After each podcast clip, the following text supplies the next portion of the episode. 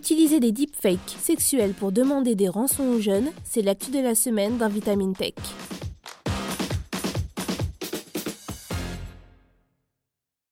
Nous vivons dans un monde où notre image peut être utilisée sans que nous nous en rendions compte. Avec l'intelligence artificielle et les réseaux sociaux, il est dorénavant facile de sélectionner la photo de n'importe quel individu et d'usurper son identité. Une atmosphère peu rassurante dans laquelle se trouvent également les mineurs qui sont depuis plusieurs mois la cible de cybercriminels qui les poussent à divulguer des clichés de leur intimité en les séduisant sous une fausse identité. Appelé sextorsion, ce crime qui touche le monde entier sévirait plus intensément aux États-Unis, poussant les autorités américaines à prendre diverses mesures pour protéger la vie privée de ces jeunes gens. Les réseaux sociaux ont un impact considérable sur la société. 60% de la population mondiale les utiliserait pour sociabiliser, s'amuser, s'informer ou influencer une communauté, d'après les agences britanniques et américaines We Are Social et Meltywater. Cependant, ces espaces où sont divulguées diverses données personnelles attirent également des personnes mal intentionnées. Phishing, rançongiciel, fraude liées aux achats sur le net et j'en passe sont toutes des techniques d'escroquerie sur le web. Des techniques que les cybercriminels perfectionnent avec le temps.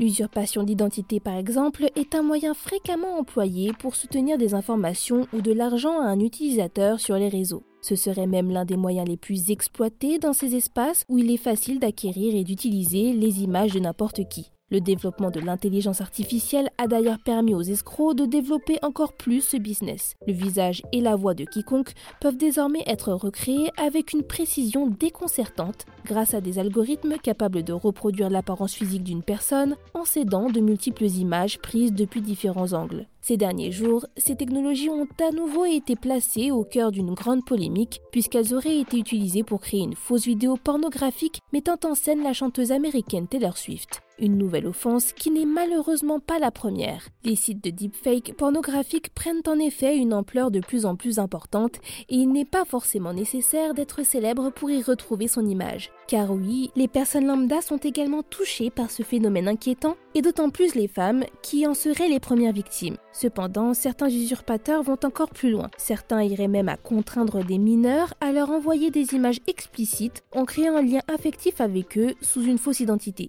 Une fois les clichés envoyés, les imposteurs feraient chanter leur victime en la menaçant de divulguer ces images à la famille et à ses amis s'ils ne paient pas.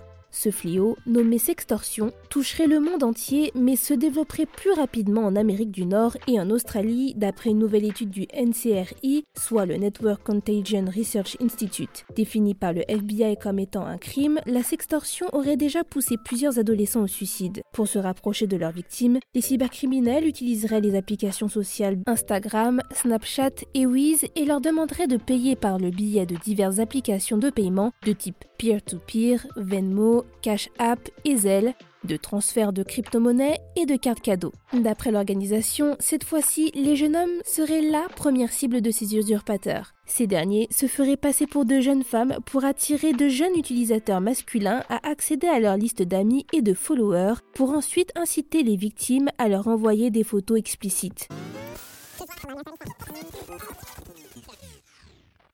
D'après les dernières recherches établies sur le sujet, il semblerait qu'une grande partie de ces crimes soient commis par un groupe de cybercriminels non organisés se faisant appeler les Yahoo Boys. Originaire de l'Afrique de l'Ouest, cette organisation fait la promotion de leurs tactiques et recrute de nouveaux membres, en partie en publiant sur les réseaux sociaux des vidéos de formation et des guides pour organiser une escroquerie de sextorsion financière. L'étude du NCRI intervient dans un contexte de surveillance accrue sur l'impact des médias sociaux sur les jeunes. Après une plainte déposée par le procureur général du Nouveau-Mexique envers le groupe Meta, qui l'accuse de favoriser l'essor de contenus pédocriminels, le réseau social Instagram du même groupe vient dernièrement d'activer un paramètre par défaut sur les comptes des utilisateurs mineurs qui devrait désormais les empêcher de recevoir des messages privés d'utilisateurs qu'ils ne suivent pas, d'après les explications données dans le dernier communiqué de la plateforme. Une fonctionnalité qui intervient alors que l'État de Floride a adopté il y a quelques jours une loi interdisant au moins de 16 ans d'avoir un compte sur n'importe quel réseau social.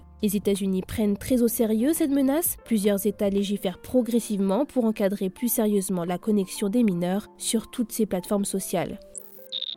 C'est tout pour cet épisode de Vitamine Tech. Pour ne pas manquer nos futurs épisodes, abonnez-vous dès à présent à ce podcast. Et si vous le pouvez, laissez-nous une note et un commentaire. Cette semaine, je vous recommande le dernier épisode de Futura Santé, dans lequel Emma Olen vous parle de l'histoire sexiste qui se cacherait derrière la prescription du Spasfon et se penche sur l'inefficacité qu'aurait ce médicament. Pour le reste, je vous souhaite une excellente journée ou une très bonne soirée et je vous dis à la prochaine dans Vitamine Tech.